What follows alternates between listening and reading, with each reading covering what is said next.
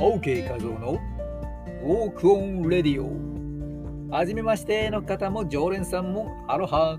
この番組はウォーキングポッドキャスターの OK 画像が美しいウォーキングやビューティーダイエット理想の体型を作るボディデザインの秘訣ビジネスマインドや音声マーケットについてお届けしています。収録の他に毎週土曜日夜10時半からはスタンド FM にて生配信中です。ライブではコラボアイテムを募集中です。ボディデザイン OK ウォークの秘訣をお届けしているメールマガジンへのご登録も大歓迎。詳しくは説明欄をご覧ください。さて、本日のテーマは自己開示2妄想少年神道を滅却すれば火もまた涼しい。と、その前に100の質問広場から自己紹介する人に100の質問。1、名前、OK 和夫です。ということで、この質問広場の100問にこれから1問ずつ答えていこうと思っています。さて、本日の東京はビキニが似合う暑さでした。いかがお過ごしでしたか？私はアイスコーヒーを4杯飲んで目は冴えていますがお腹はチャポチャポです。さあ、本題に戻ります。本日の妄想少年とは私のことです。家から学校まで、そして学校から家へと、うだるような暑さの中を歩いての登下校。少しでも快適に移動できないであろうかと、よく少年時代の OK 和夫は考えていました。もしもドラえもんがいたらとか、学校から家までがジュースのプールになって、そして飲みながら泳ぎながら帰る。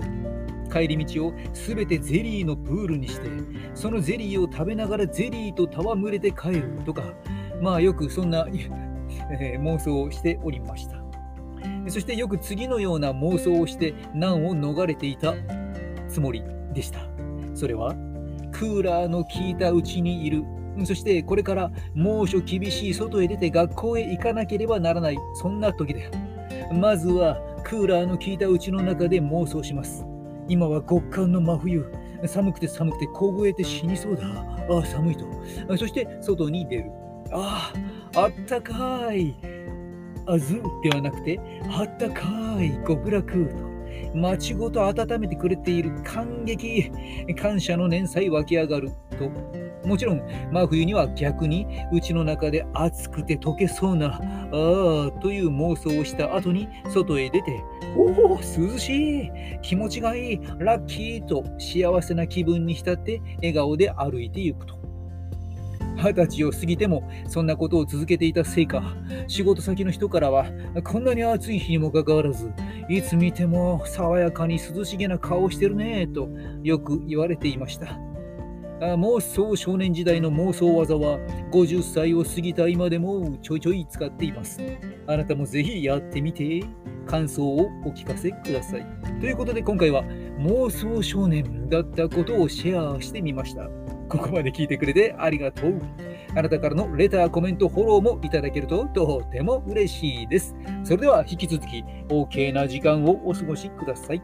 ここまでのお相手はウォーキングポッドキャスターの OK 和夫でした。ではまた次の放送でお会いしましょう。